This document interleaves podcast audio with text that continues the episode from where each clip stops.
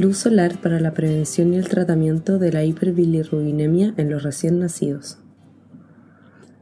Algunos recién nacidos sufrirán ictericia y existen varias revisiones Cochrane sobre posibles maneras de prevenirla o tratarla. En julio de 2021 se sumó a ellas una revisión sobre los efectos de la luz solar. Este podcast ha sido traducido por Andrea Cervera y locutado por Josefina Vendersky del Centro Cochrane Iberoamericano. Los recién nacidos con ictericia, cuyo nombre técnico es hiperbilirrubinemia, tienen concentraciones altas de la sustancia natural conocidos como bilirrubina en la sangre, lo cual causa un tono amarillento de la piel y puede conducir a una enfermedad grave.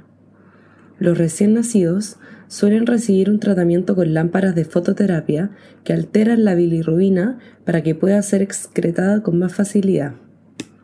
La luz azul-verde que emiten estas lámparas es similar a la del Sol, pero el Sol también emite rayos ultravioleta y radiación infrarroja nociva que causan quemaduras y cáncer de piel. Exponer a los bebés a la luz solar también podría suponer que pasen demasiado frío o demasiado calor en función del clima. Sin embargo, en los países de ingresos bajos y medios, la fototerapia no siempre está disponible para los recién nacidos que la necesitan, y los bebés de estos países tienen más probabilidades de presentar complicaciones por la hiperbilirrubinemia grave, en la que la bilirrubina de la sangre alcanza niveles que le permiten atravesar la barrera hematoencefálica y producir daños cerebrales. Por ello, es importante saber si la luz solar es segura y eficaz para prevenir y tratar la hiperbilirrubinemia en bebés a términos y prematuros tardíos. Esta revisión trata de averiguarlo.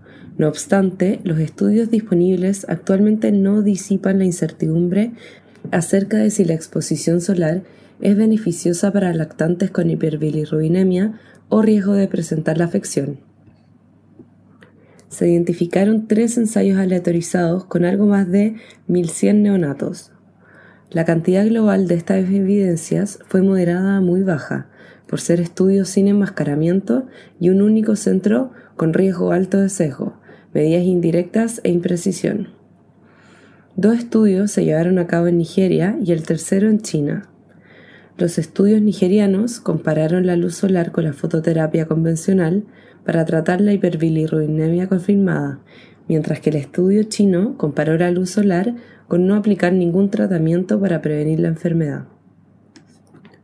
Por desgracia, las principales conclusiones son que las pruebas de estos estudios no son suficientes para determinar si la luz solar es o no eficaz para prevenir o tratar la hiperbilirrubinemia en recién nacidos, prematuros tardíos o nacidos a términos. Algunos estudios también evaluaron otros desenlaces, como el riesgo de la hipertermia, hipotermia, deshidratación, quemadura solar o reingreso en el hospital. Estos proporcionaron evidencia de certeza muy baja de que la luz solar podría prevenir la aparición de la hiperbilirrubinemia que requiriese hospitalización, pero evidencia de calidad moderada de que la terapia con luz solar podría aumentar el riesgo de hipertermia.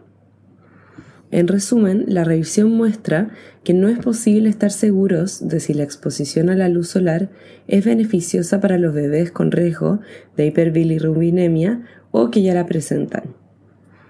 Aunque la luz solar podría reducir los niveles séricos de bilirrubina a una velocidad similar a la fototerapia convencional, todavía se necesitan más estudios, algunos de los cuales ya están en curso, para investigar los efectos con más detalle y para averiguar cuál es la mejor manera de introducir y administrar este posible tratamiento.